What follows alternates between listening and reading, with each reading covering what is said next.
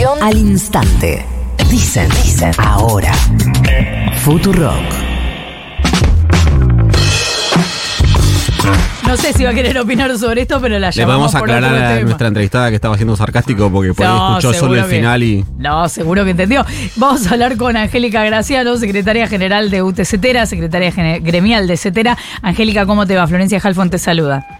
¿Qué tal? Buenos días. ¿Cómo te va, Florencia? Bien, gracias por atendernos. No sé si estabas escuchando las declaraciones de Eliana Garcio, pero me imagino que te habrás enterado que dijo por qué los docentes son eh, docentes y saben que van a ganar mal. bueno. y sí. Lo que Tiene pasa un es que punto, ¿no? eh, elegimos, elegimos la docencia porque encontramos en ella no solo una forma de desarrollarnos profesionalmente, sino que nos gusta, disfrutamos de- del campo pedagógico, de la educación y nos gusta la escuela. Qué macana, ¿no? y bueno, y me imagino que a ella le debe gustar otras cosas y eligió lo que lo que le gusta. No son elecciones de tipo económicas o No. mercantil. A los periodistas también nos pasa, Angélica, Sí, quiero total. ¿A quién no le pasa, en definitiva? Eh, Angélica, respecto del paro de hoy, Sí. supongo que, bueno, van a ver cuál es la situación mañana en la reunión paritaria o para definir el piso eh, salarial nacional. No sé con qué, con qué mm, número van o con qué propuesta van o, o qué es lo que llevan pensado, pero eh, ¿ustedes tienen pensado que se defina mañana? Nosotros cuando vamos a reuniones de esta naturaleza siempre tenemos expectativas de, de arribar a algún, algún avance en, en términos del conflicto que se está desarrollando.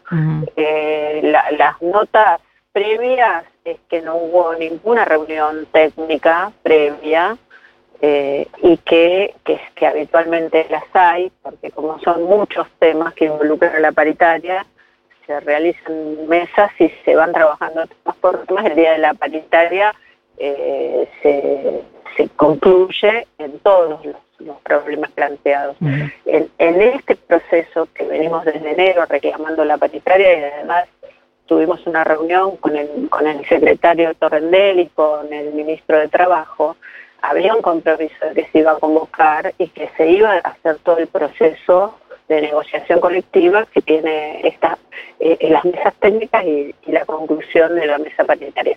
Y cuando nosotros convocamos al, al Congreso Nacional de CETERA, con congresales de todo el país, ya eh, en el mes de enero los docentes cobraron menos porque no giraron el dinero del Fondo Nacional de Incentivo Docente, el Fondo Compensador de Desigualdades Salariales, que son siete provincias.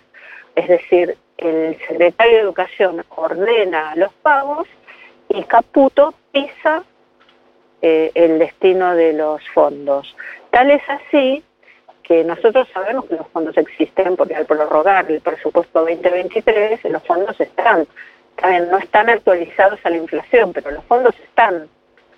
Entonces, por eso es la intensidad del reclamo.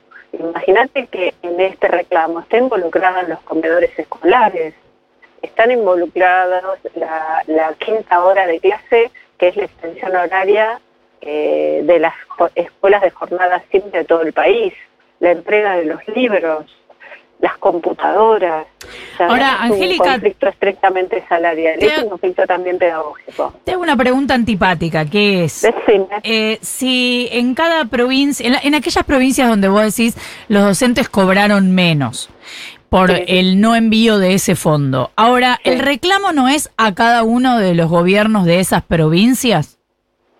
Eh, mira, eh, es una pregunta, no, no es una pregunta antipática, quizás sirve como aclaración. A ver. Nuestro salario tiene un componente jurisdiccional y un componente nacional. Es así desde que llevamos adelante el conflicto de la Carpa Blanca, vos lo Mm. recordarás, Sí. eh, que tuvimos mil tres días de ayuno y allí se acordó el Fondo Nacional de Incentivo Docente, finalicé ese conflicto con ese avance, con ese logro, ese fondo nacional lo cobran 1.600.000 docentes de todo el país, privados y públicos, o sea, de escuelas privadas y de escuelas públicas, y además eh, eh, tiene el fondo compensador y además está en- establecido en la Ley Nacional de Educación, que es del año 2006, discutida escuela por escuela y en las provincias y consagrada por unanimidad en, la en las dos cámaras, establece que nosotros tenemos esta conformación no solo del salario, sino que eh, nuestro país, Argentina, no renuncia a las políticas educativas nacionales eh, y que el sistema educativo es uno solo, es integrado e integral. Mm.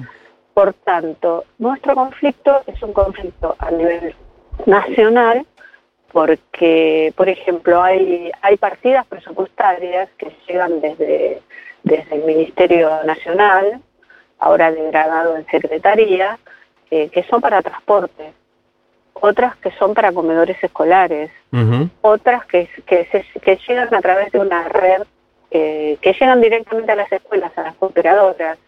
Eh, hay otras que, eh, eh, por ejemplo, las partidas que llegan a través del INET, del Instituto Nacional de Educación Técnica. Hay paradas obras de nuevas escuelas que estaban previstas en el presupuesto, que están licitadas. Hay obras que ya se habían empezado y están paradas también.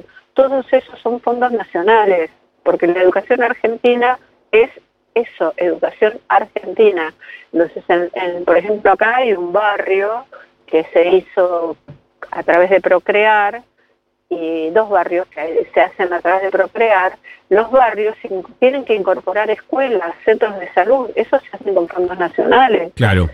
Ujú. ¿Entendés? Entonces el conflicto eh, tiene una, una raíz muy importante, que es no perder eh, la identidad, no perder la, la integración, no perder una cierta unidad dentro de lo que es el federalismo de un sistema educativo Ahora- que tiene una obligatoriedad desde la sala de cuatro hasta la finalización de la. Angélica, ¿cómo te va? Nico Fiorentino ¿Qué te tal? saluda. ¿Cómo estás, me, Nico? me- me quedaba pensando respecto a la situación, a la reunión que tienen eh, desde el punto de vista paritario y quería saber si, te, si habían tomado, teniendo en cuenta que no hubo, como decías recién, reuniones técnicas previas ni conversaciones, entiendo, de carácter informal, si, eh, si tienen en cuenta lo que pasó hasta ahora con las negociaciones que tuvo adelante el gobierno. Ejemplo, se me ocurre rápidamente el 12% que se le ofreció a los estatales, se me ocurre el eh, brutal ajuste con la evolución que plantearon vía decreto del salario mínimo vital y móvil, el mismo 12% que por ejemplo se le ofreció a los eh, ferroviarios, cuyas eh, algunas redes, por no decir casi todas, están en manos del Estado. Digo, ¿toman eso como parámetro o como para, para saber qué, con qué se pueden encontrar mañana? Y sí, en general cuando hay eh, pari- la paritaria docente siempre es eh, un faro para las otras paritarias. Mm. En este caso, esta paritaria o esta negociación demoró tanto que se anticiparon otras. Creo que sí son indicadores muy importantes que, que nos muestran eh, cuál puede ser el final de la reunión de mañana, pero de todos modos nosotros vamos a asistir, eh, vamos a expresar nuestra voluntad de eh, diálogo, de participar de la negociación colectiva y por supuesto vamos a llevar los, las demandas, los reclamos, que, que es lo que te, te estaba comentando recién. Eh, nosotros queremos que se resuelva, pero queremos que se resuelva de la mejor manera posible para nuestro país y para nuestras compañeras y compañeros. Es Angélica Graciano, secretaria general de UTCTera. Muchas gracias por habernos atendido. Muchísimas gracias a ustedes, les mando un abrazo. Un abrazo para vos también.